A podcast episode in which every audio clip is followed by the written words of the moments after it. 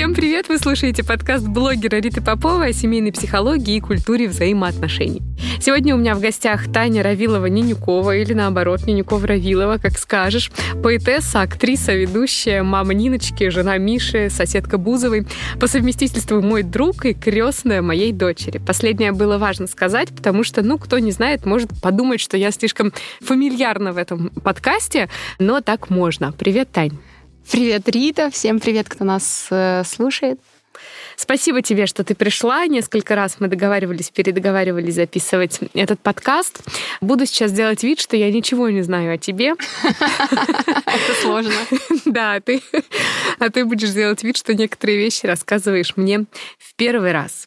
Слушай, ну, хочется тебя познакомить с нашим слушателем, да, и вот я люблю начинать э, с детства. Расскажи, в какой семье родилась Таня, где это произошло? Кто был с тобой? Всегда рядом? с гордостью рассказываю о том, что я капитанская дочка. Как по Пушкину, только у Пушкина был э, военный капитан, а у меня папа морской капитан. И, конечно, родилась я в максимально романтичном морском городе, городе Мурманск. Там жила до 10 лет с мамой, папой и со своим старшим братом Андреем. Потом мы перебрались в Ижевск. У меня было интересное детство, прям детство-детство было вот такое. Ну, на развивашке меня никто не водил. Но я лепила снеговиков во дворе и получала колоссальное удовольствие. А так как папа был капитаном дальнего плавания, его не было очень долго на суше. Мы его видели месяца два-три в году, но это были самые счастливые два-три месяца. И когда я размышляю о том, сколько времени должен присутствовать папа в жизни ребенка любого, именно перечисляя количеством да, часов. Потому что, например, э, и мой муж сейчас очень много работает, и он ребенка часто видит только с утра правда, угу. или по выходным. И я думаю, что очень многие люди с этим семьи сталкиваются с этим вопросом. Я всегда вспоминаю свое детство, и вот у меня папа был 2-3 месяца в году, и ведь это было еще без интернета, WhatsApp, какой-то большой телефонии.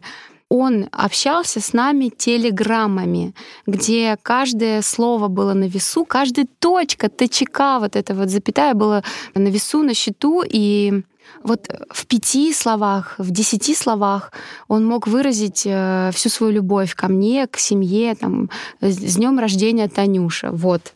И это были самые сладкие слова. И чувствовала ли я, что мне не хватает папы?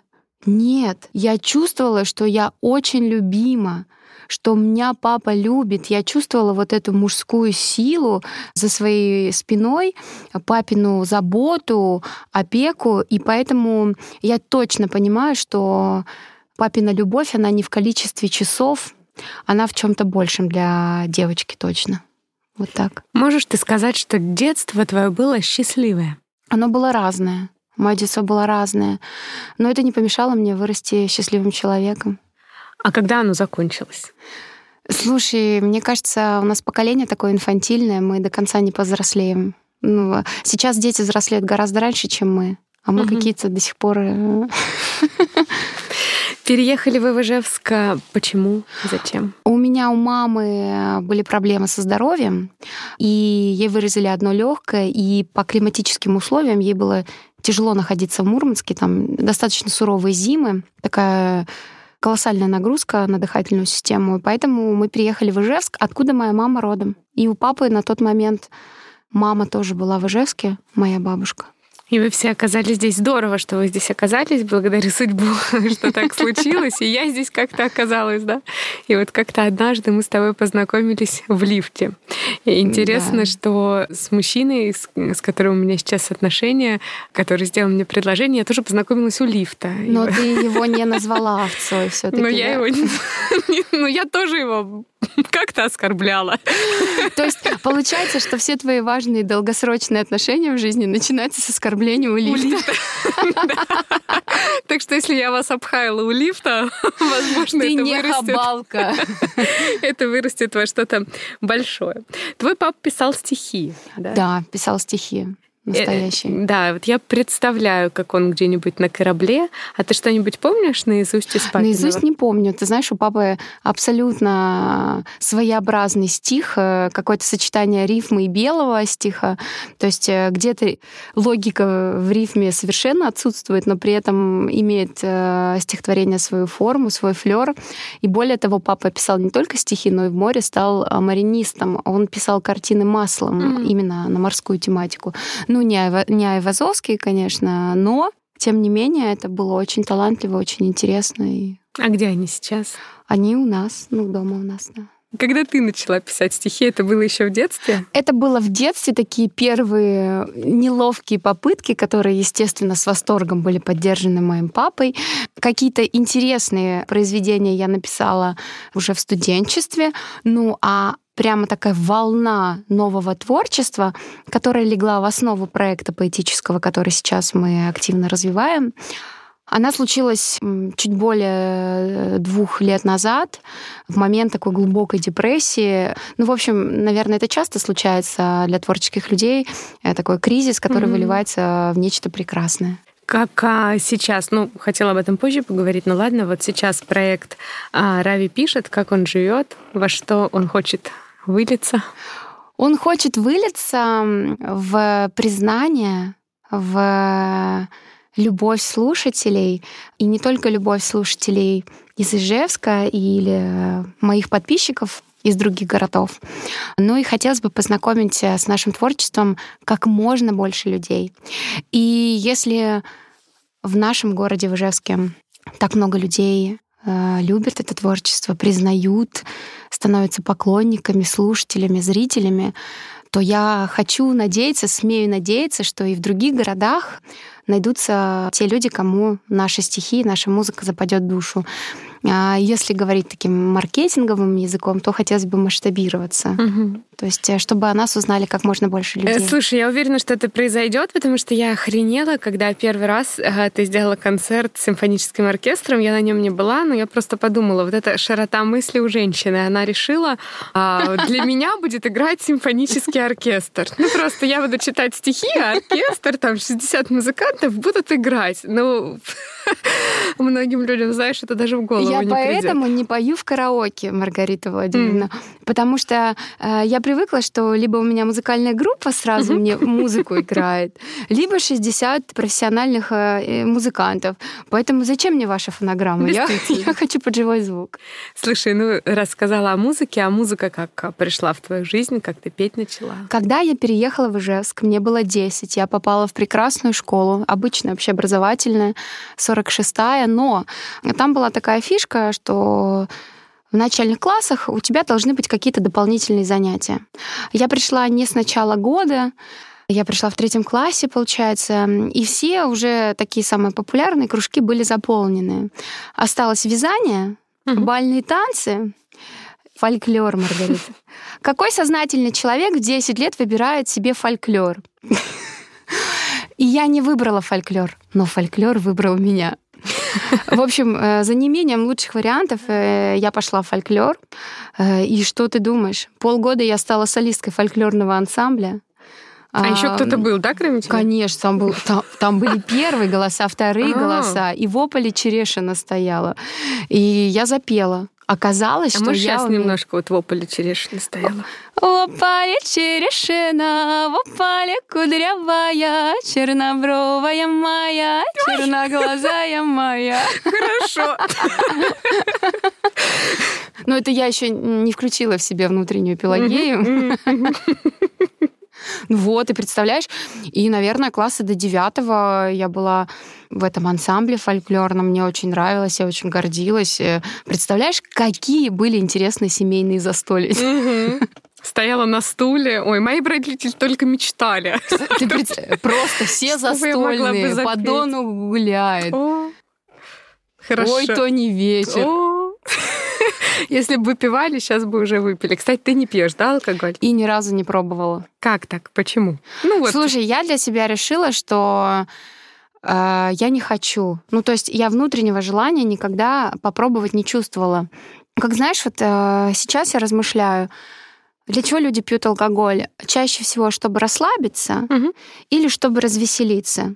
Ты меня знаешь прекрасно, мне вот для этих состояний не нужен алкоголь, у меня есть другие средства, либо я, в принципе, могу естественным путем и расслабиться, и развеселиться. И очень многие люди думают, что если я забралась в три утра в баре на барную стойку танцевать, то это значит, я сто процентов под чем-то. Да, мне рассказывали истории, как когда я... Таня еще сильно пила. Когда я сильно пила. Танцевала.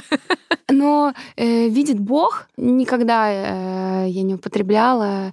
И и не хочу. Я вот не зарекаюсь, там, что будет через 5-10 лет или в следующем году, но пока у меня вообще совершенно нет желания. Но также ты спокойно относишься к людям, Конечно, которые... ты знаешь, как я э, люблю в компаниях э, быть, в компаниях веселых. И мне наоборот даже комфортно, когда люди немножко это выпьют, чтобы они до моего состояния обычного догнались. Mm. Потому что я иначе немножко веселее всех.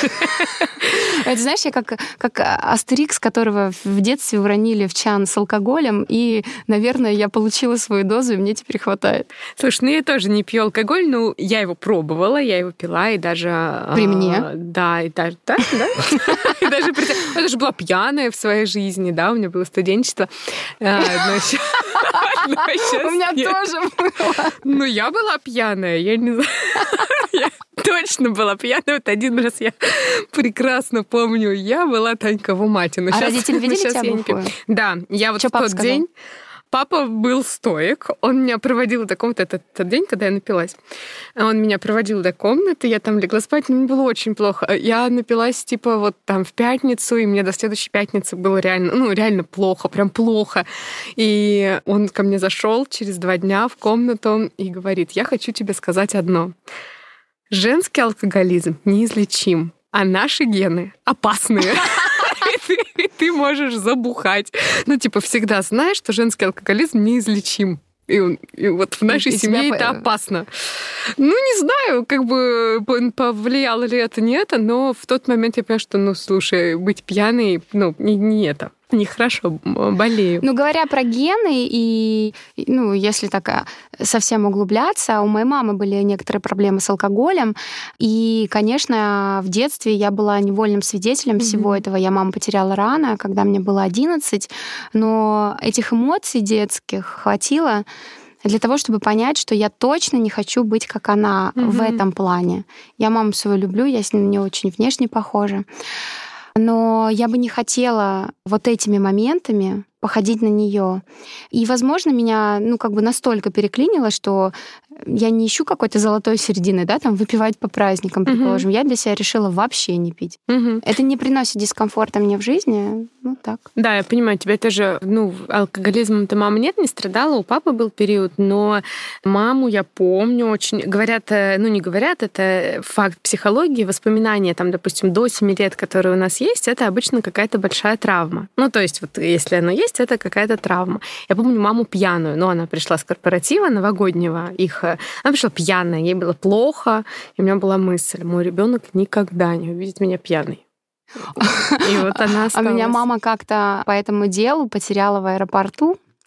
И я, у меня была, ну, ты знаешь, как я люблю путешествовать, как много uh-huh. я, ну, насколько возможно, там, человеком мира являюсь, да, и для меня не проблема сегодня улететь куда-то э, далеко, в незнакомое место.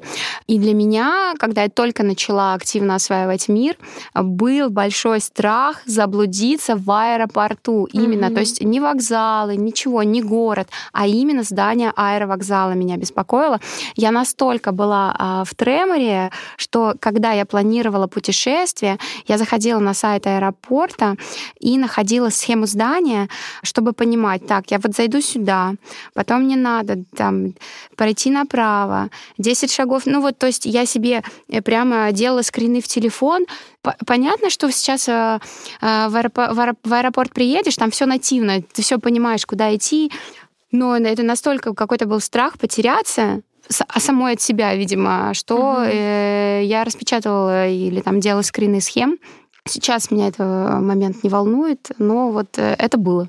А на кого тогда маленькая Таня могла положиться, ну вот в таких моментах, когда на маму нет? Старший брат. А, мне невероятно крутой старший брат, его зовут Андрей.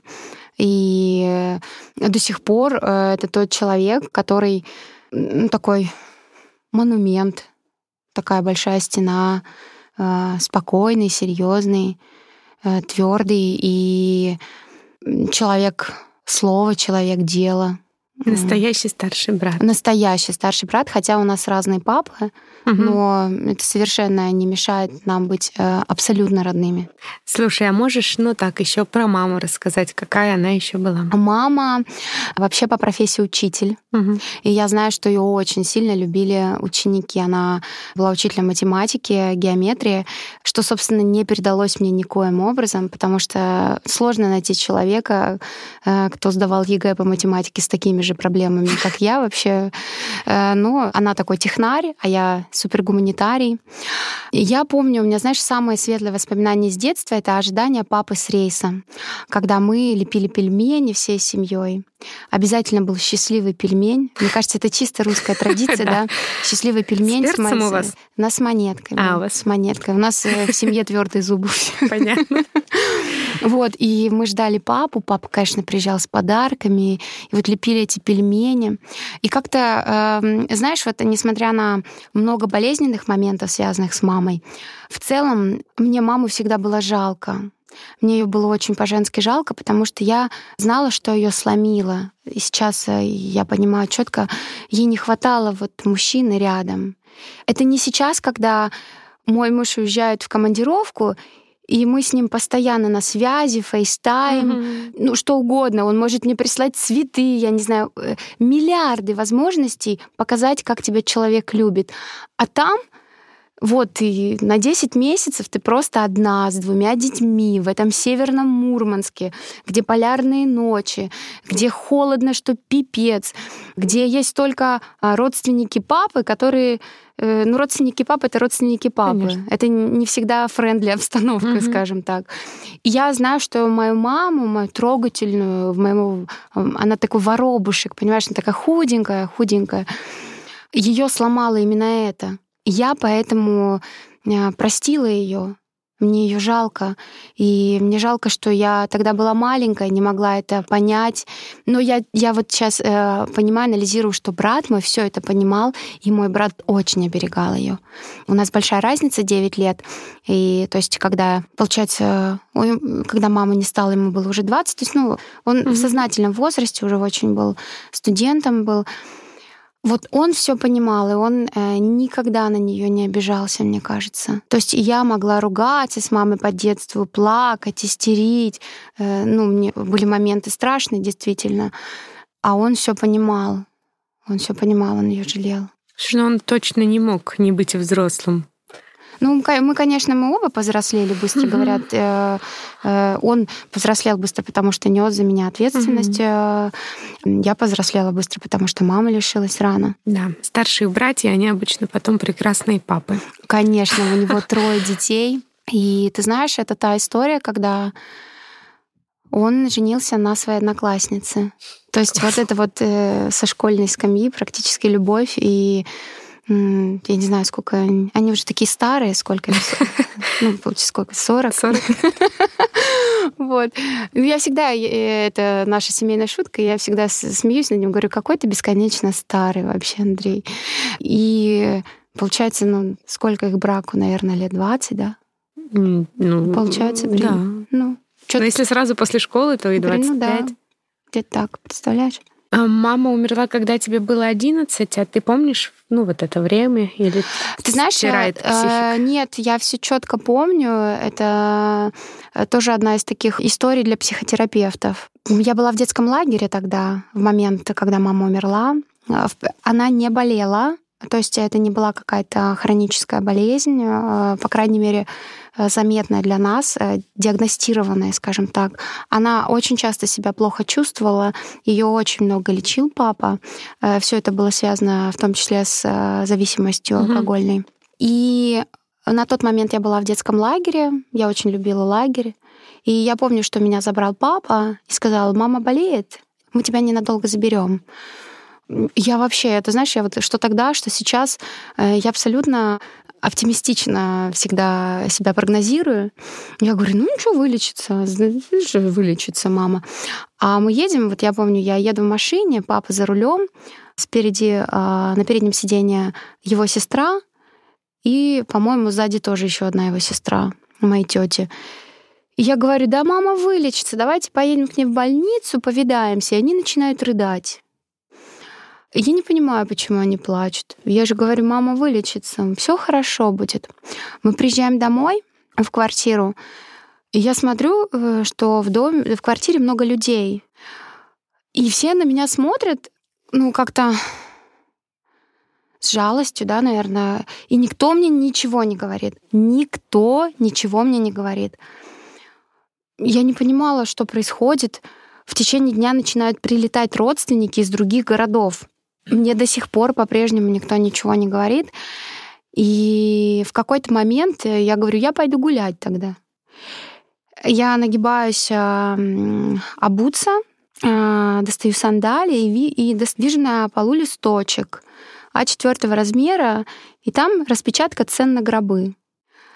Я беру листочек, иду к папе и говорю, мама умерла? Ну все, там у всех слезы, сопли, истерика. У всех. А я как в, таком, в таком шоке была. И ты знаешь, мне кажется, я тогда даже не плакала. Я как-то, ну, я вот, я опешила, и я помню, что я сказала, я не, можно я не пойду на похороны? Я сейчас понимаю, почему я не хотела пойти на похороны, потому что меня ужасно бесили эти взгляды сочувствующих родственников. Мне было под ними так некомфортно, мне вот от них хотелось спрятаться. Мне от них хотелось плакать. Не от своей потери, мне от них хотелось плакать. И я попросила бабушку, папину маму, давай не пойдем. И мы остались с ней дома. Но я папу попросила, говорю, ты, пожалуйста, пусть пофотографирует. Я потом, когда я захочу, я посмотрю, как все прошло. И у меня до сих пор есть вот такая вот э, пачка фотографий с похорон моей мамы. И я поняла тяжесть своей потери уже лет после 25.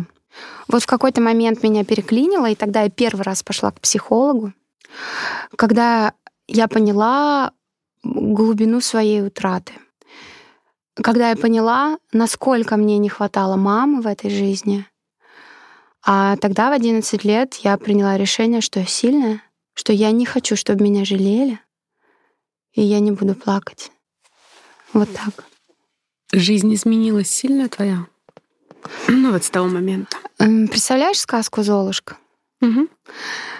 У меня практически сразу появилась мачеха. Слушай, ну мачеха вообще в Золушке, я недавно об этом думала, анализировала сказку, это крутая тетка, благодаря которой Золушка ушла из родительского дома, нашла принца, переехала в замок. Если бы это не было мачехи, эта история... Слушай, ну возможно, мачеха просто в 11 классно... лет это нереальная тема. Мачеха классно сепарировала Золушку. Но, это, скажем так, это была не мягкая, не эко э, Ну да, да, но вообще она в ее жизни очень крутую совершила. Э, что я понимала сейчас вот осознавая, да, ну не сейчас, а вот уже повзрослев, папа мой абсолютно был не приспособлен к одиночной жизни, он офигел, он испугался, как он с этой профессии капитана потянет меня, с кем ему оставлять а малолетнего а брат ребенка. тогда... Брат уже жил в Мурманске давно. Mm. Брат и не переезжал в Ижевск, он был моряком, mm-hmm. пошел по папиным стопам. Он был в шоке. Здесь на тот момент жила его мама, моя бабушка. Она, конечно, помогала, сколько могла. Но папа нашел себе женщину, и не просто женщину, а троюродную сестру моей мамы. Тетя Марина, если вы это слышите, вам большой привет. Но в 11 лет я была абсолютно не, не приспособленная к каким-то бытовым моментам в плане, знаешь, я никогда там не, пыл, не мыла mm-hmm. полы. А тут я резко стала все делать. Резко абсолютно. И это было из разряда, что так плохо, перемывай. А тетя Марина очень крутой хирург, врач, не знаю, хирург или не хирург, ну, врач, уролог она. Угу. Она очень хороший врач, действительно, она из такой э, медицинской семьи, скажем так. И у нее такая медицинская жесткость, сухость, наверное, даже холодность. И бонусом ко всему была старшая дочь, Угу. Ну, дочь, родная дочка тети Марины, которая была старше меня, и на удивление все уже умела делать, и которую, конечно, мне всегда в пример ставили. Но этот момент я не скажу, что, ты знаешь, э, что я там ночи напролет плакала. Нет, такого не было. Я не буду прибедняться, но вот такой отпечаток у меня остался, да, что э, я и сама сейчас, можно сказать, для, например, для детей от Мишиного первого брака являюсь мачехой, да, но я но у них есть мама. У них есть прекрасная угу. своя мама. Но если вот так говорить, да, угу. и, и, я не знаю, как правильно э, мачеха или не мачеха в данном случае, но так или иначе, угу. да. Я не хочу, чтобы... И вот от слова мачеха такой, знаешь, неприятный отпечаток идет, э, неприятный э, запашок такой мачеха. Вот, вот мачеха. А у меня сразу фильм э, «Мачеха» с Джулией Робертс. С Джулией Это хороший. Вот. фильм. И я хочу, чтобы я была такой мачехой. Вот, то есть это такой момент был в моей жизни, да, поменялось все резко, поменялось все жестко. Я стала самостоятельной, сама учила уроки, сама делала. Никто, меня никто с того момента не контролировал. Вообще. Взрослая стала. Да. Ну, то есть э, но мне не хотелось как-то обманывать, в том смысле, что там прогуливать уроки или, например, там начать пить, курить. Э. А папы тоже рано не стало? А, папа не стало, когда мне было вот у меня очень плохо с датами. И ты знаешь, как-то у меня память э, замывает такие моменты. Mm-hmm. Около 23-24. Угу. Вот, э, да, достаточно рано. А резко это случилось, так же, как с мамой. У него оторвался тромб. Мне позвонили из больницы. Папа жил в Башкирии. Позвонили из больницы, э, сказали, что он в реанимации. Я не успела даже доехать. Он э, умер. Тогда по-другому переживалась эта потеря, не так, как мама. А тогда э, схема была точно такой же.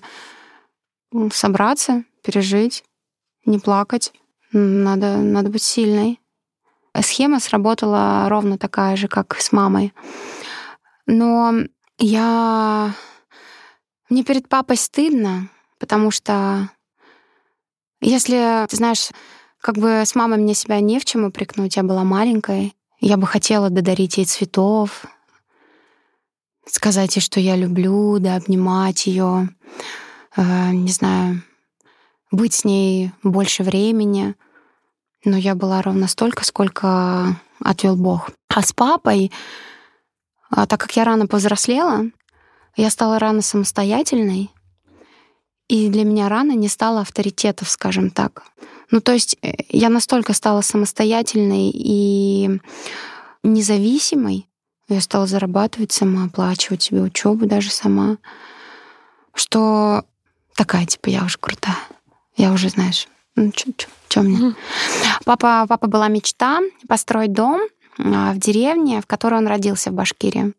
И он осуществил эту мечту, и у него дом был такой на холме. И с, и с этого холма он видел маленький деревянный домик, в котором родился. И несмотря на то, что папа был человеком большой профессии, капитаном дальнего плавания, а, в нем жила по-настоящему поэтичная такая душа, творца, художника, поэта. И вот он э, творить уехал на старость лет к себе туда, в Башкирию. Папа был уже не молод, э, я поздний очень ребенок, мне было, э, ему было 42, когда я родилась, и, соответственно, он умер уже на седьмом десятке. И ты знаешь, он меня постоянно звал к себе в этот дом в Башкирию. Приезжай, приезжай. А я была только на моменте строительства, по-моему. Да, только на моменте строительства. И мне все было некогда. У меня такая карьера здесь стремительная была, столько дел. Я вот только начала путешествовать, в Европу ездить. И я помню, что у меня был отпуск, и я выбирала, у меня была возможность куда полететь. А, в Испанию, на, на Ибицу или к папе поехать. Ну, ты же понимаешь, куда я поехала. Конечно, я поехала в Испанию, и буквально там через две недели не стало папы, как я вернулась. И э, вот этому моменту посвящено мое одно из произведений, «Мозоли» называется. Я первый раз приехала к папе на похороны. И ты знаешь, это были мусульманские похороны. И для меня это был удар. А папа мой по рождению татар-башкирин. мусульманин, но, не, но из-за того, что он посетил практически все уголки мира, он был настоящим человеком мира. Он э, мог зайти в храм, и в мечеть, и знал всех языческих богов. У него был огромный перстень с богом Яга, это бог солнца языческий. Когда в 11 лет мама не стала, она была христианка, ее отпевали в церкви. В 12 я сказала, крести меня, пожалуйста, я хочу быть крещенной. Мой папа сам отвел меня в храм, и меня крестили в той же церкви, где отпевали маму мою. То есть для нас э, в семье вопрос религии был очень открытым в плане выбирай, что хочешь. Я ни на чем не настаиваю, я mm-hmm. на тебя не давлю. И, э, и когда я приехала на папины похороны, так как это была Башкирия, деревня, его хранили по мусульманским традициям. Ты не знаешь, что это такое? Нет. Мужчин, я не знаю, как женщин хоронят, там может быть разные правила, но вот мужчину заворачивают в белый саван, такая как белая простыня. То есть там нет гроба как такового. Mm. И могилу выкапывают, знаешь, как... Надеюсь, я никого не обижу этими высказываниями. Не просто могила, в которую кладется гроб, а типа такая выемка в земле, как, как фигурка из Тетриса. Угу. И вот туда человека без гроба кладут в сидячем таком практически положение. И женщин на кладбище не пускают. Женщины стоят подаль. И вот тогда для меня это был шок. Вот это вот видеть, как моего папу голенького, без всего. И мне хотелось закричать, остановить это все. Потому что, ну, это как-то... Это не по-людски, мне казалось. Вот. Было тяжело. А потом пришло время ставить надгробие. И я решила на надгробие выбить фразу. Это английская пословица «A smooth sea never made a skilled sailor», что в переводе «в спокойном море никогда не родится настоящий моряк». И я считаю, что эта пословица настолько отражает папину жизнь, и не только потому, что он моряк и имеет, э, имел дело с волнами реальными, но и потому, что в его жизни тоже было много сложностей. Я выбила эту пословицу у него на надгробие, а через год выбила эту э, фразу у себя на руке. И собственно, к моей жизни она имеет ровно точно такое же отношение, как и к папиной жизни. Я об этом не жалею. Наверное, даже горжусь, что в нашей семье много испытаний, но мы их достойно проходим, я надеюсь. Так если возвращаться к, к моему произведению «Мозоли», прошло несколько лет э, с похорон моего папы. Этот дом там так и стоял, угу. я его не продавала.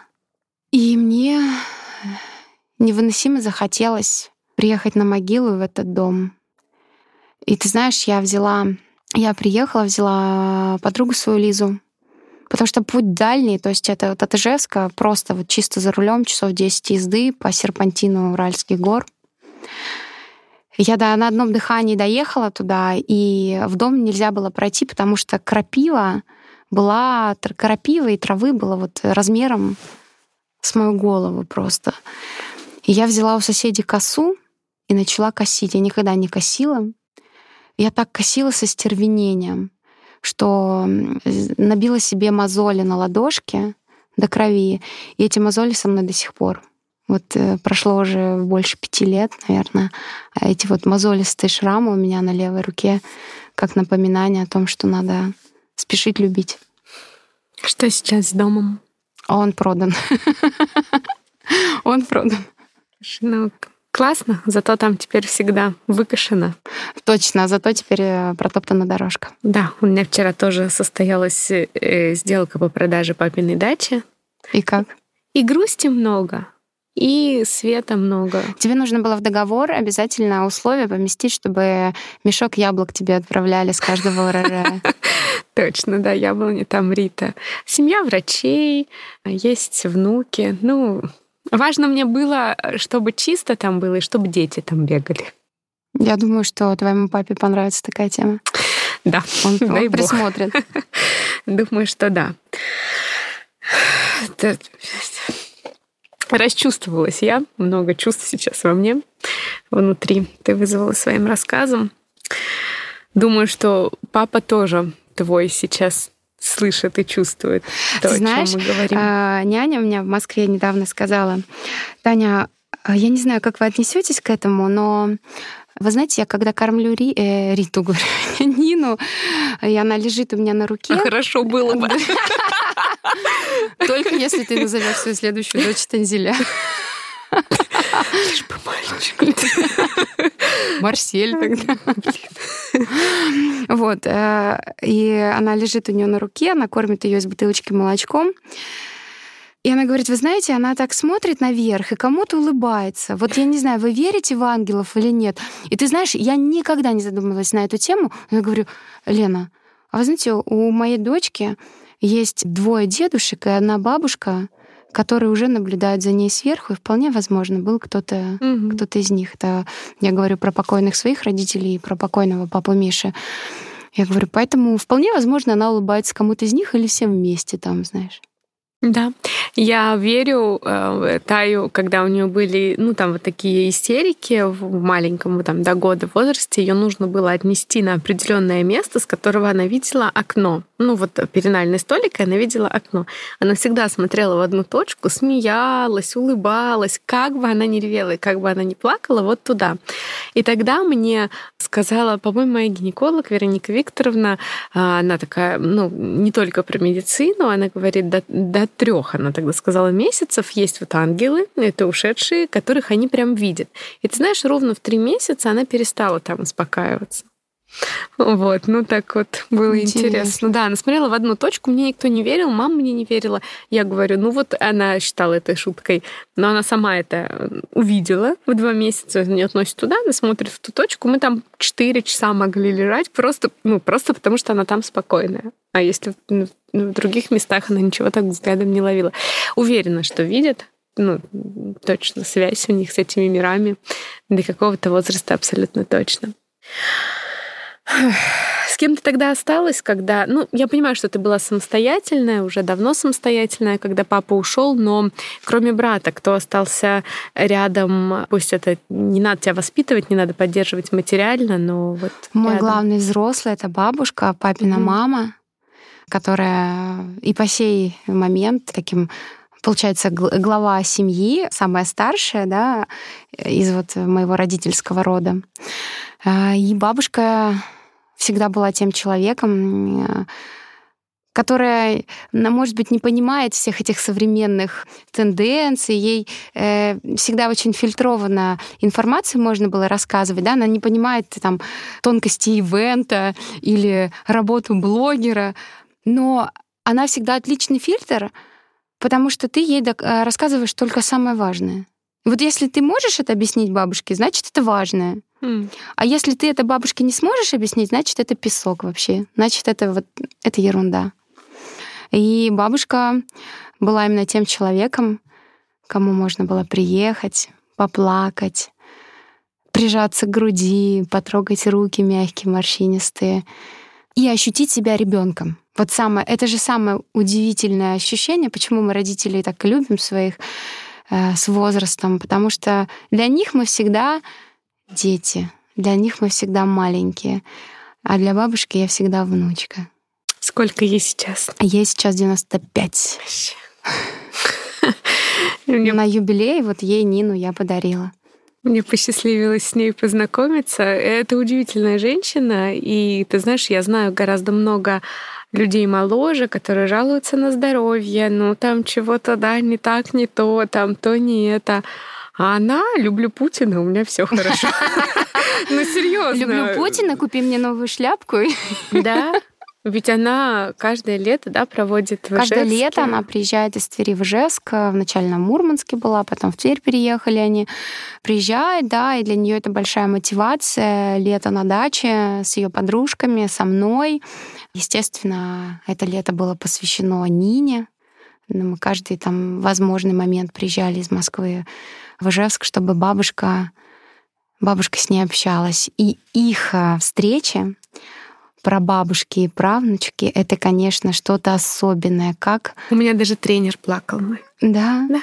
как они воркуют. Она говорит ей, ты моя золотиночка, забери мое сердце, забери мое здоровье, ты моя бриллиантиночка, бриллиантиночка. Я так рада, что я все это на видео записала, чтобы Нине потом показывать. А, и она так, знаешь, у нее такие ладони большие, у меня маленькая ручка, у бабушки очень большие ладони. И она так ее по спинке пристукивала и приговаривала. Забери все мое счастье, забери всю мою мудрость, забери все, вот все самое лучшее у меня забери. Живи с мамочкой, живи с папочкой. Для нее очень важный момент подчеркивать, чтобы были родители у ребенка, а потому что она за меня всегда очень сильно волновалась. Живи с мамочкой, живи с папочкой. Ты моя, как тебе повезло, у тебя такая семья, как тебя все любят. И она такие ей закладывала бессознательные аффирмации, да, правильно сказать? Ну, это вообще очень важно до года особенно. Ты знаешь, да. А, бабушка мне всю мою жизнь после того, как я маму потеряла, говорила, ты очень много страдала, тебе было очень тяжело, но ты вырастешь и будешь самой счастливой. Я достаточно долго ждала момента, когда же я вырасту и стану самой счастливой. Но ты знаешь, этот момент пришел, и когда, может быть, у кого-то создается вопрос, почему кто-то так счастлив, у самого счастливого человека на Земле всегда есть ответ, что для этого счастья была цена, и она была совершенно не маленькой. Да, я думала о том, что люди лечатся твоими стихами, но они же пишут, да, что э, проживают много в них, и э, ты такой раненый целитель. Раненый целитель, как интересно. Угу. Это все родилось из, э, ну, из травм и ран. Если бы не было их, то не случилось бы. Бабушка, сложно ей похоронить ребенка, сложно, самое страшное, что может случиться в жизни. Она похоронила двоих. Она похоронила и свою э, и папу, и старшую дочь. И ты представляешь, э, мы все поздние все поздние дети, и у меня есть старшие двоюродные братья, бабушкины внуки. То есть мой, вот мой брат, у которого трое детей, он, получается, не родной бабушкин внук. И вот родной по крови э, правнука, родных правнуков у него не было. И у меня братья, которым за 40, и у которых нет детей. И моя бабушка уже могла спокойно стать и прапрабабушкой. Но не свершалось. И я рада, что именно Ниночку она дождалась. Да, я тоже, э, э, ну, очень рада, когда у меня папа умер. Я думала, господи, слава богу, да. что он ее держал. Ты знаешь, э, почему Ниночка Ниночкой названа? Mm. Потому что Ниночка в переводе с еврита правнучка. Mm. Вот Ниночка 7 апреля родилась, у бабушки 95 лет было 11 апреля, поэтому такой вот подарок. Мне еще Нина Нинюкова. А это Нина Надеюсь, у нее все будет в порядке с дикцией, иначе, конечно, капсда ребенка. А, Нина Булдакова, если ты нас слушаешь, я помню, как когда у тебя Нина родилась, ты написала, что Нина назовешь. И не помню, ну как-то ты это обозначила, и Нина Булдакова говорила, представляешь, они дочку Нина зовут такое классное имя. Вот, кстати, я когда а, думала, ты знаешь, есть такое. Э, ты придумываешь имя, и у тебя сразу всплывает ряд людей с таким именем, и ты думаешь, приятная у тебя ассоциация или нет. Это абсолютно нормально. Да, да, да. И я вспомнила про Нину, и я подумала, ну, нормально, баб, нормально. Привет. Можно, да. можно имя годное. А, давай чуть от э, семьи уйдем в профессиональную сферу. Много у тебя было работ, много профессий, но такая, мне кажется, одна из самых шумных твоих работ, нашумевших, это точно хоккейный клуб «Эшсталь». Да? Хочешь поговорить да про вот, моих хейтеров? Э, да, слушай, говорят, ты даже его разрушила. Там, конечно, и я как будто бы была причастна. Причастна, На подсосе сидела. Ну, мне трудно понять, как я это сделала. Я конкурсы вела между периодами. Это же как надо талантливо вести конкурсы. Да. А вот. А как э, для... Ну, вот так, расскажи об этом периоде чуточку. Э, давай так, губернатор э, Александр Владимирович Бричалов предложил мне э, занять эту должность креативного директора хоккейного клуба «Эшсталь». Тут и... тоже есть версии в интернете. И женской футбольной команды «Торпеда». Я никогда в спортивном менеджменте не принимала участие. Для меня это был вызов, опыт. Опыта не было. И было интересно, конечно, получать этот опыт. Ну, ты свидетель тому, сколько страсти, времени, сил, личных ресурсов, в том числе материальных, блогерских, э, я отдавала работе в клубе. Ходят легенды по поводу моей зарплаты. Ну, нет, я получала 70 тысяч рублей за полноценную работу на два клуба. Считайте по 35 тысяч рублей. Говорят, что я получала больше всей их команды вместе взятой хоккейной. И из-за того, что взяли креативного директора, мы не могли купить дорогих игроков. Нет, угу. ребята, я вам открою секрет. 35 тысяч рублей я получала, работая в хоккейном клубе «Ижсталь». Ночуя в Ледовом дворце, находясь там 24 на 7, привлекая партнеров для того, чтобы люди... Они, ну, а моя задача была сделать поход на хоккей праздником. Очень сложно сделать праздник в ледовом, старом, mm-hmm. засранном, в холодном. Я понимаю, праздник начинается с места, но несколько миллиардов достать из своего кармана не может никто в нашей республике. И слава богу, вот там сейчас какая-то реконструкция будет, да, говорят летом. Мы надеемся. Ну, вот из того, что я последнее слышала. Но это точно не вопрос не моего, не моей компетенции был. Моя задача была даже на фоне всего этого, на фоне не самых удачных игр, э, турнирной таблицы этой, создать вот этот вот праздник людям, чтобы на хоккей ходили с семьями, чтобы было весело в перерывах, чтобы ведущие конкурсы проводили, разваливали клуб. Слушай, ну у нас было весело, у нас были там и э, детки, понимаешь? всего, всего. И мы наконец э, систематизировали билетные программы, да, угу. завели кассир, ну, электронные билеты, чтобы все это было по-человечески, по-людски. Поставили фудкорты. Я не знаю, что там сейчас. Я говорю про то, что было. Угу. Придумали историю с этим Алёшкой, да, прекрасно перекрасили этого хоккеиста. Я лично находила и делала ремонт в магазине. Угу в который можно теперь зайти, в который есть примерочная померить. Создали там э, линейку какой-то одежды, побольше хотя бы шапки эти хорошие завезли. Конкурсы, аниматоры, группа поддержки. И я это все со всеми этими людьми договаривалась за свой счет, не за счет клуба, за счет своих дружеских связей, за счет рекламы в своем инстаграме, за свои деньги, потому что я горела работой, потому что я любила работу, потому что я любила клуб, и мне нравилось я кайфовала, и я хотела делать этот праздник. Я хотела делать людям хорошо. Я хотела, чтобы люди приходили, да, в холодный ледовый, да, в мрачный, да, не отремонтированный, но чтобы, знаешь, чтобы они хотя бы у них был повод улыбнуться, может быть, несмотря на не самую удачную игру нашей команды. Потому что когда команда выигрывает, всем пофиг. Угу. Есть булочки свежие, там, сосиски, хот-доги, есть ведущие. Главное, команда выиграла. Но, к сожалению, да, на тот период наш клуб не мог этим похвастаться. И мне себя вообще не в чем упрекнуть, как креативного директора, что я не старалась. Я очень старалась. Вот все, что я могла, там, автопробеги. Я даже сейчас уже не помню всего того, что угу. сделала, потому что действительно было проделано работы очень много. Но тем не менее, самый большой хейт, наверное, в моей твоей, жизни, твоей жизни да, связан да. с Эшсталью. Самый большой хейт в моей жизни связан с Эшсталью, настолько большой, что тогда мне понадобилась серьезная помощь психолога моего Натальи Блиновой. Спасибо ей большое. Она по-прежнему важный человек в моей жизни. И да, люди, если вы считаете, что вам не нужны психологи, если вы переживаете какую-то драму или чувствуете, что вот дышать свободно не можете, попробуйте сходить к психологу. Возможно, у вас появятся крылья. Это такое отступление. Я что... однажды спросила Свету, э, своего учителя, был ли э, хоть раз в твоей жизни клиент, а она, ну, не знаю, сколько там, 20-30 лет, наверное, практикует, которому ты сказала, что, ну, все нормально, не приходи. Он говорит, одна женщина. Слышишь, за 30 лет одна женщина, которая до этого прошла много лет терапии, решила, ну, еще к этому схожу психологу. Она говорит, ну, ты здорова, иди.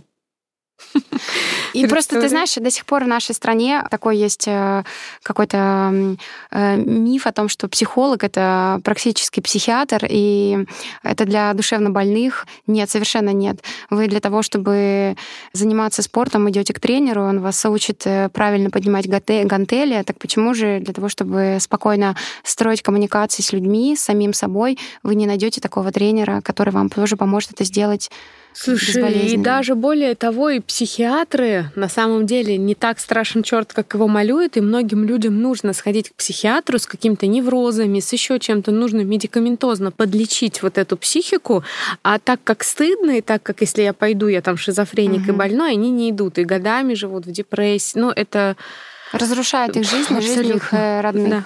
И вот возвращаясь к Эштале, да, с чем я столкнулась? Э, с тонной негативных комментариев в социальных сетях, травля, да, это абьюзинг, да, называется, или что mm. это? Не, буллинг. Буллинг, буллинг да. да, это буллинг. Это чистой воды буллинг был.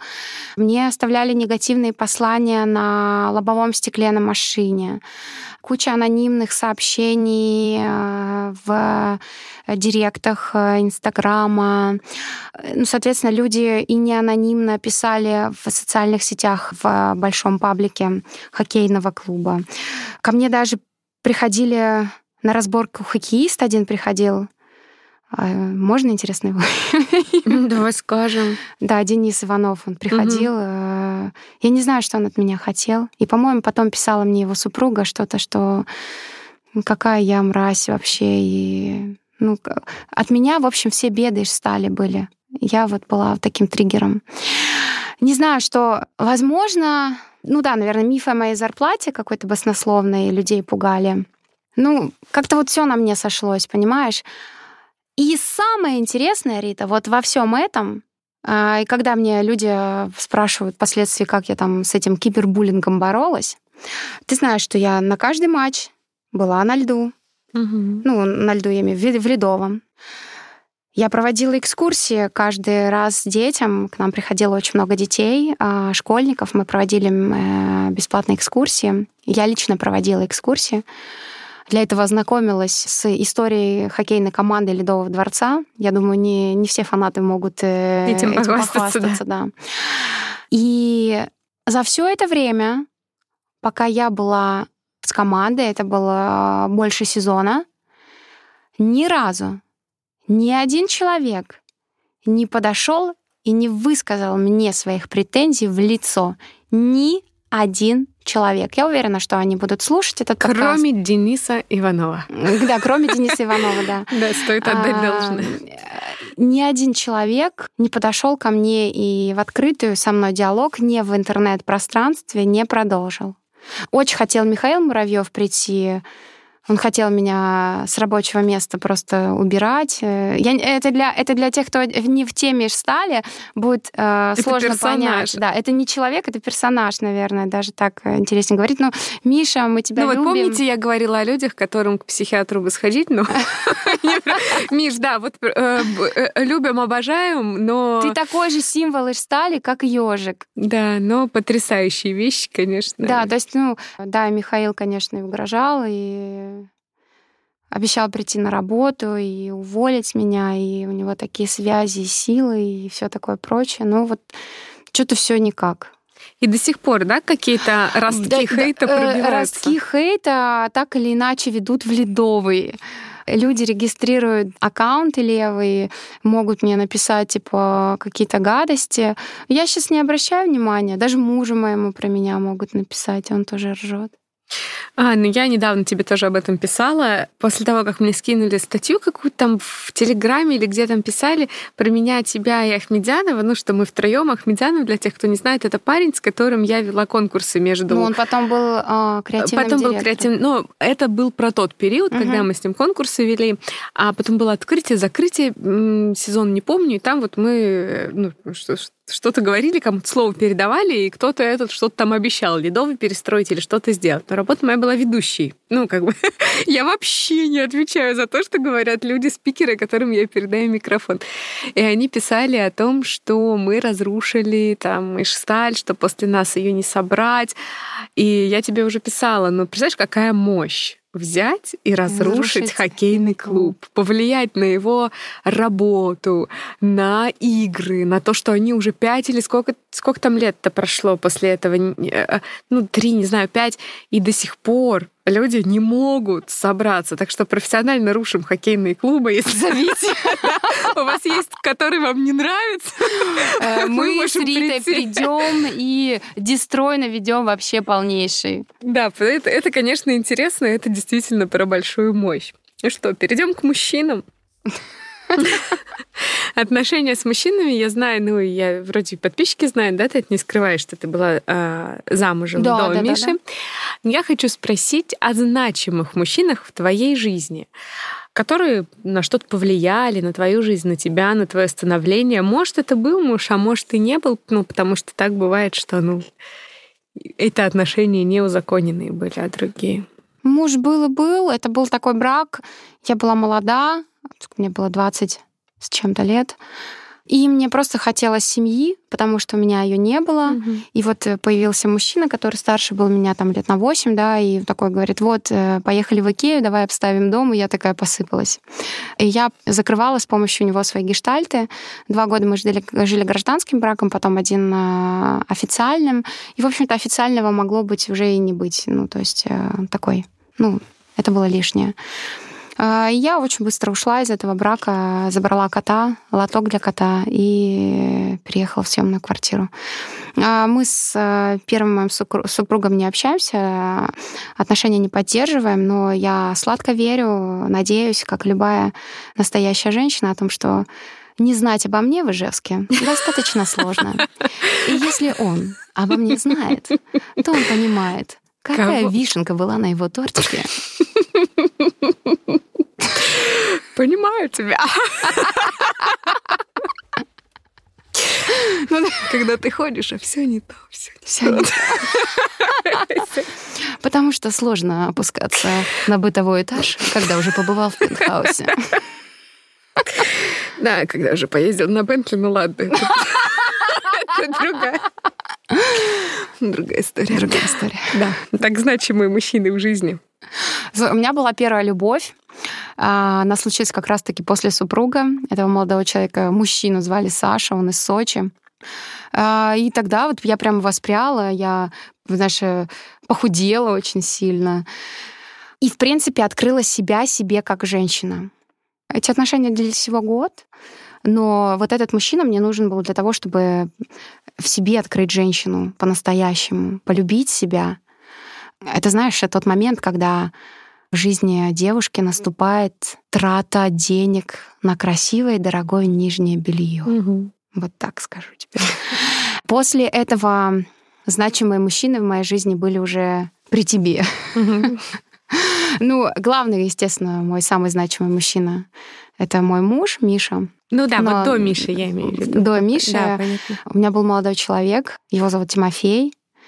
И я тогда не знала, но сейчас я понимаю, что я находилась в абьюзивных отношениях. Угу. Сколько это? Года три, наверное, длилось, да? Ну да, мне кажется, так. А, ну, все мои отношения были на твоих глазах э, и разворачивались полностью при тебе. И их самый яркий финал тоже был в тот момент, когда я тебе в истерике позвонила и сказала, Рита, забери меня. И ты приехала, и мы за ночь собрали мои вещи из дома, где мы жили с Тимофеем, и я переехала жить к тебе. Да, об этом тоже у тебя есть стихи. Ну, вообще, как бы... Ну, об этих отношениях. Об этих отношениях, да. Скажем так, э, Тимофея могу благодарить за бесконечное вдохновение для моего творчества. Можно сказать, что он моя муза. Просто представляю его.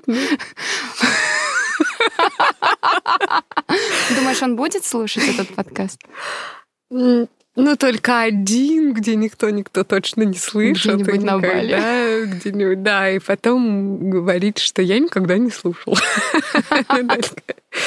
Тимох, все нормально. Все нормально. Ты прощен. Его точно есть за что поблагодарить, да, наверное? Ну Слушай, конечно, все это опыт, я была в этих отношениях, значит, мне это было надо. Я любила этого человека. И э, да, это была такая абсолютно точно больная любовь. Я как болванчик вообще э, меня по лбу я еще больше любить. Меня два раза по лбу, я еще, я еще, давай, давай, давай, можно три раза по лбу. Вот, это не было физическое насилие никогда, это было именно такой моральный абьюз, когда человек э, тебя к себе притягивает всеми-всеми силами, обручальными кольцами, а потом выталкивает из своей жизни э, с такой скоростью, а потом снова, пожалуйста, вернись, вернись, вернись, а потом снова выбрасывает. И это какой-то бесконечный, бесконечный поток эмоций, переездов, э, чемоданов, слез. Э. Ну вот тогда мне, видимо, это было надо. Слушай, ну да, обычно такая история происходит в жизни женщины, и ты точно понимаешь, как я не хочу. Ну, точно, Но она да. была для того, чтобы понять, как не хочу. Как не хочу и с кем не буду. И, ну, как бы говоря откровенно, это вообще не мой тип мужчины в плане поведения, каких-то жизненных принципов, отношения к родителям, к семье, э, к детям в первую очередь. Это вообще не моя история вообще абсолютно не моя история. И как показало время, а, я могу об этом судить сейчас уже. Это он не только со мной был таким, он, в принципе, вот такой человек. И, ну, видимо, ему пара нужна такая же. Ну и да. И э, у него вряд ли что-то изменится, но классно, что изменилось у тебя, и началась совсем да. другая история. Как вы познакомились с Мишей, вернее, ну вот тот э, тот вечер, когда ты сказала, что это идеальный мужчина? Эм, когда я сказала, что это идеальный мужчина, это было вообще давно-давно, лет э, это пять назад, когда мы с Прагой, с Прага Лайф, моей музыкальной группой, выступали на частном мероприятии Михаила в Ижевске. Это была очень-очень закрытая вечеринка для него и его друзей. И я посмотрела на него и сказала Оскару, это мужчина моей мечты. Ну вот у меня как-то так это отложилось. Это мужчина моей мечты. Вот он выглядел как мужчина моей мечты, понимаешь? Я ничего не могу с собой поделать. Ну, э, Михаил был женат, и вообще никаких там у нас даже ну, моментов общения не было. А потом мы очень много пересекались по работе, по его работе. Я угу. работала ведущей, либо мы выступали Прагой на мероприятиях концерна его где он работал.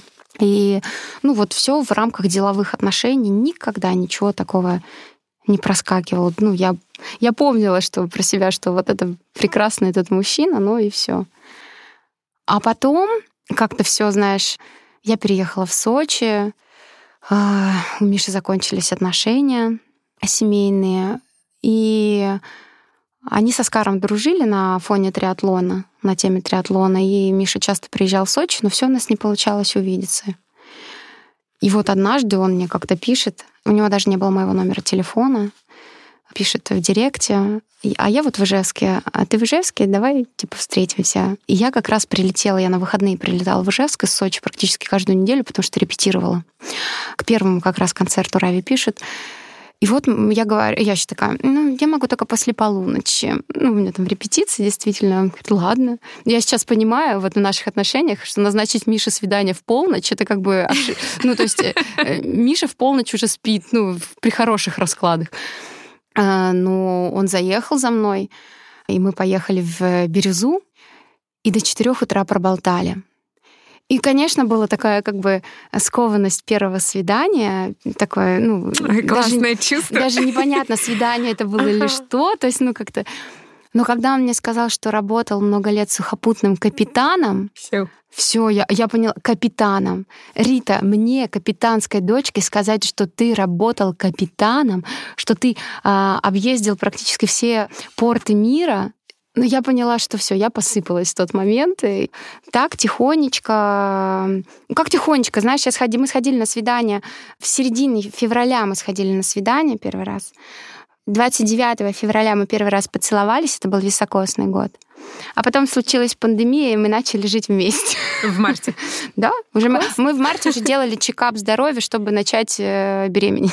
Классно. Слушай, я помню, я, мне посчастливилось быть на вашей помолвке в Сочи, и тогда Миша говорил, что кто-то может считать, что это, ну, мол, быстро, там, что мы только познакомились, но я уже в том возрасте и в том уровне сознания, ну, я могу сейчас пере... слова да, да, переврать, да. но смысл тот, что я точно понимаю, что это моя женщина, с которой я хочу провести остаток жизни. Вот я лучшее не могла услышать, наверное, вообще в своей жизни. И а, меня тогда моя мама спрашивала, ну как там у Тани помолвка? Я говорю, господи, мама, какое счастье!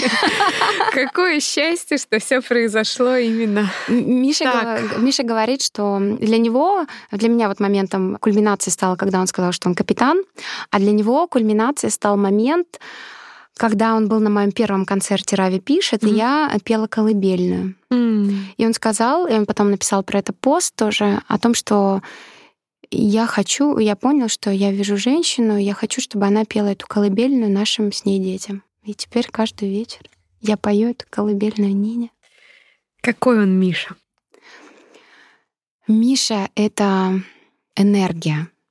Миша — это бесконечная энергия, энергия любви, энергия мужества, энергия силы. В нем очень много чести и достоинства. Он очень породистый, понимаешь, он... Вот для него семья — это не пустое слово. Он, знаешь, как говорит, как я могу... Ну, как я, может, там, ну, перефразирую, но как я могу есть хлеб с маслом, если кому-то в моей семье не хватает на хлеб. Он укрывает собой всех, кто в его поле. Э, родственников, друзей. Он заботится обо всех, о каждом, до кого достают его длинные руки, его крылья, его плащ. И находиться под э, его опекой, под его любовью, под его взглядом — большое счастье я впервые в жизни, впервые в своей жизни я расслабилась. Впервые в жизни я почувствовала себя легко только рядом с ним.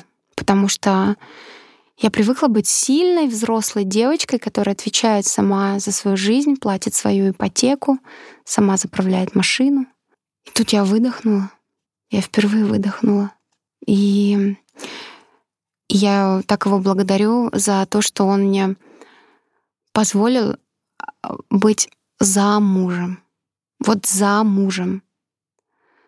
Это не мужчина, который говорит мне твое место женщина дома сидеть молчать.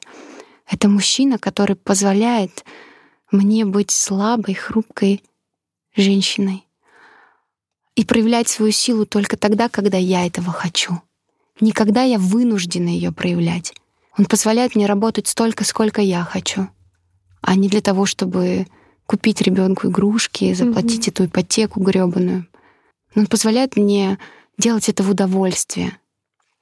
И он такой колоссальный, он такой вот, э, не знаю, я, я точно знаю, что он мне послан Богом.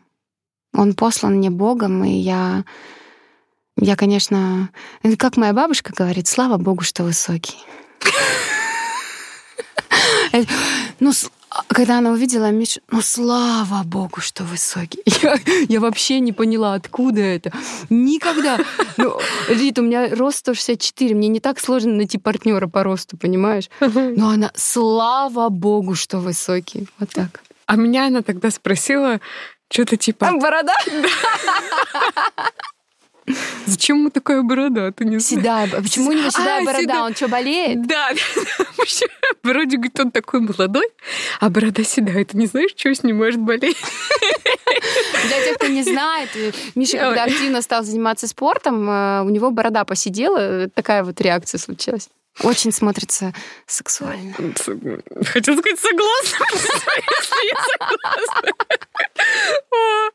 Э, точно все, кто находится рядом, находятся под его заботой и защитой. Я помню этот завтрак э, на вашей помолвке в Сочи, Красной Поляне. Вот что вы хотите, там то, то. Я сам еще и кофе принесу, я сам сделаю кашу, не кашу. Это, конечно, потрясающе. Да, было очень тепло, такая большая семья, и все с таким... Ну, это дорогого стоит, и для тебя это, безусловно, важно и важнее, чем для кого бы то ни было, потому что, ну, я знаю, я всегда чувствовала, как тебе важна эта семейственность. Да, Если Новый я год, всегда очень тянулась давайте к этому. пять салатов, давайте то, Да, чтобы да, мы да, да, сидели, да, чтобы да. все это Я была очень семья. всегда тянулась к семьям. Ты знаешь, я очень люблю родителей Мгм. своих друзей, Да. Твою маму, например. Вот, то есть э, меня всегда к этому тянуло, и я очень рада, что у Миши большущая семья, что у него такая крутая мама, которая... Они маму называют мама Лина. То есть Мгм. э, они с сестрой э, свою маму называют не мама, а мама Лина. И я теперь тоже ее называю мама Лина. И как бы у меня теперь есть и мама вроде бы вот так. Класс. А ты хотела детей? Ну, вообще. Ты знаешь, я никогда э, не думала о том, что мои часики тикают. Мгм. У меня не стояло вот этого момента, э, надо родить. Вот мне стукнуло 30, и мне надо родить. Нет, никогда такого момента не было. Более того, я ребенка никогда не планировала, ты знаешь, ну, то Мгм. есть э, так, чтобы я пыталась завести, и не получалось, такого у меня не было. Я всегда понимала, что мне нужно найти вначале мужчину, а потом думать о детях. И так и получилось. Так и получилось. Ровно на помолвке мы, э, собственно, э, сотворили Нину. Так что у меня была свадьба по залету. Какая Нина? У Нины потрясающая мимика. Да. Нина такая разная. Она такая э, живая. Кого же? Ну, вы до сих Смотрю на тебя и думаю, в кого А же? до сих пор не поняли, на кого она больше похожа. Кто-то говорит, что она похожа на бабушку мою. Дай бог, пусть будет так. Она какая-то, знаешь, о- осознанная. И вот многие люди мне говорят, кто с Ниной так или иначе общается, э, там, по здоровью или просто взрослые няни, типа, говорят, что есть ощущение, что это не ее первая жизнь, если вот Мгм. э, говорить про реинкарнации, что как будто бы она уже много чего повидала, пожила, и в этот мир сейчас пришла кайфовать и отрываться. И когда меня спрашивают, какая Нина, я говорю, это Овен, рожденный год быка. Ну, то есть это такой напор, такая энергия, такой движ и такое упрямство, а, что, я думаю, нам будет очень с ней весело. У нее есть уже подружка, это моя дочь. Да. А, Ниночка! Не- да не- у меня Тая даже играет в Нину. Это, конечно, наступает период, когда она говорит, я Ниночка. И она там что-то делает. Ну, как бы, она причем очень интересно. То есть я не могу сказать, что они там очень много времени вместе провели, часто виделись. Есть дети, с которыми она, ну, там, чаще видится в саду или еще где-то. Но она так хорошо помнит. Ну, то есть она все время, вот Нина, у нее все время, она каждый день где-нибудь возникает. Типа, эту игрушку Нина поиграет, это я кроватку для Ниночки приготовлю. Я говорю, Тая, малышка, иди сюда. Она говорит, ну какая я малышка? Малышка Нина.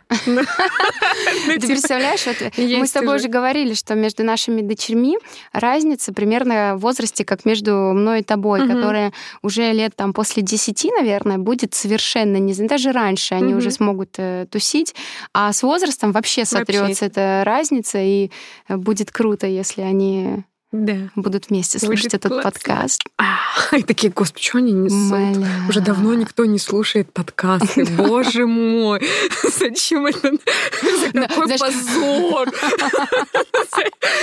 Зачем так говорить? В смысле играла в Ниночку? Мама, ты меня позоришь. Что за бред? С души, да, классно.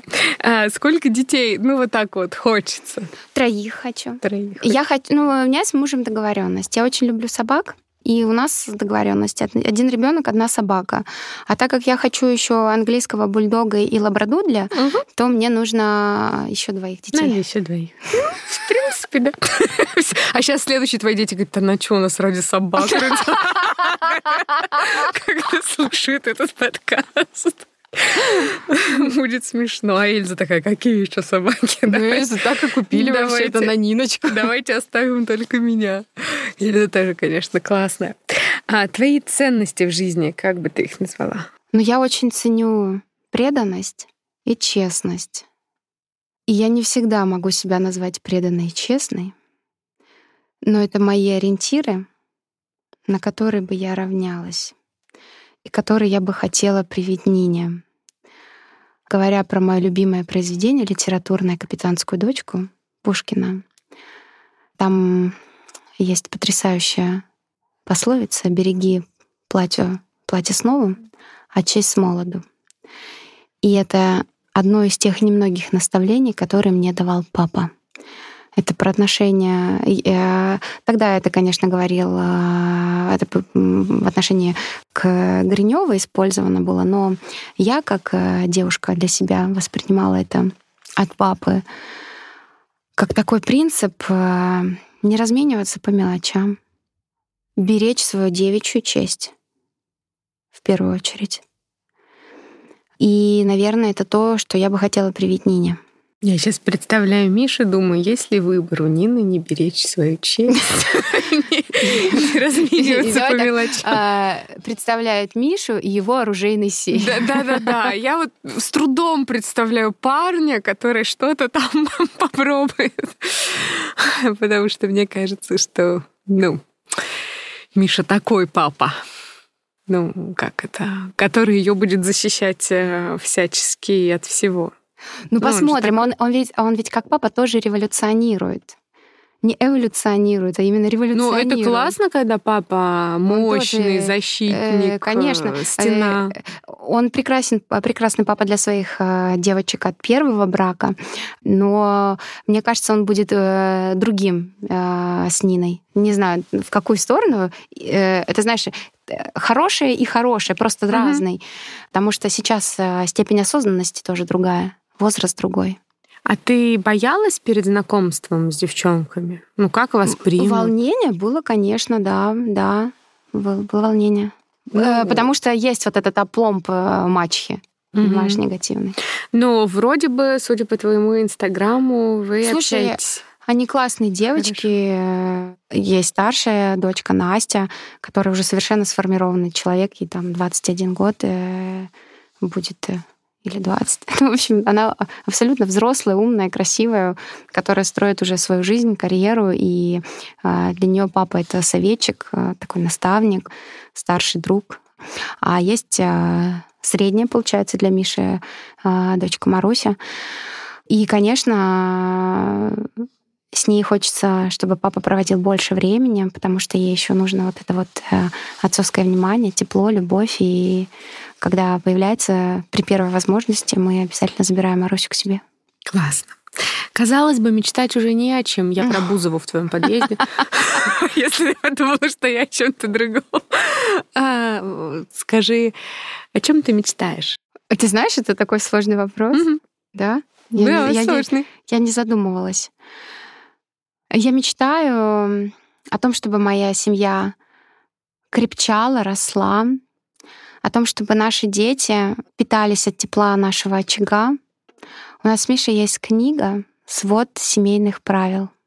Мы ее написали сами.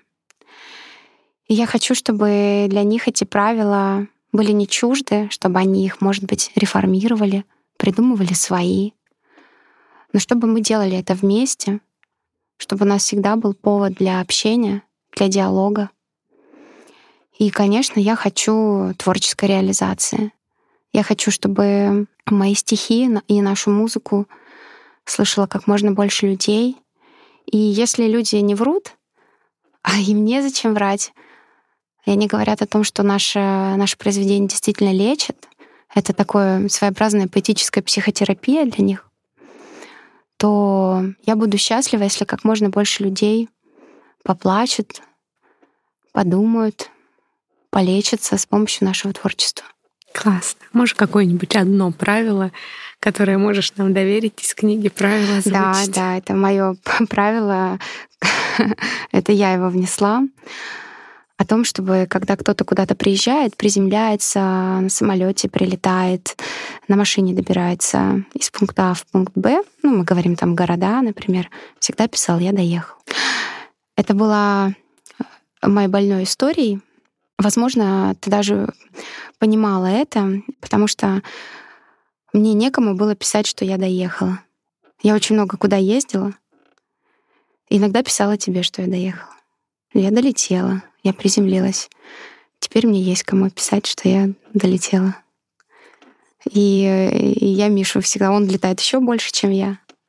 Я, он, он всегда теперь Пока так. что. Пока не начался наш невероятный гастрольный тур. Да, по всему миру. Вот. э, И у у него был такой момент, да, что ему сложно было перестроиться, но он теперь, да, всегда пишет мне, я долетел. Слушай, в конце я обычно прошу э, гостя кому-то обратиться, э, да, и что-то сказать. Тебя я попрошу прочитать свое произведение, какое захочешь. Давай, прочитаю. И, наверное, если говорить э, там, про стихи, я считаю, что это такой девиз моего творчества.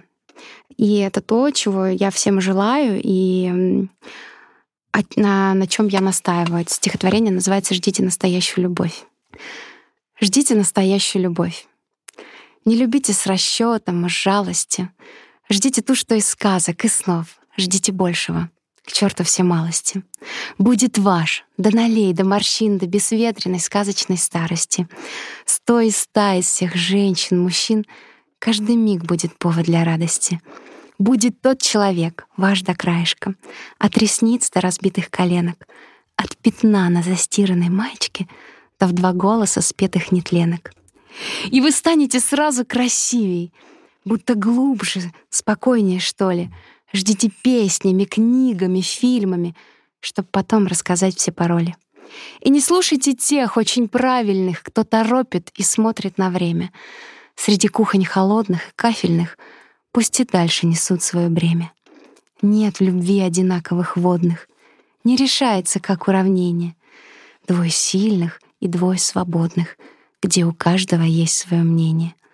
Мы в несчастье несчастных растим, запуская дряную сансару. А чего же на деле хотим? Чтобы каждый обрел свою пару.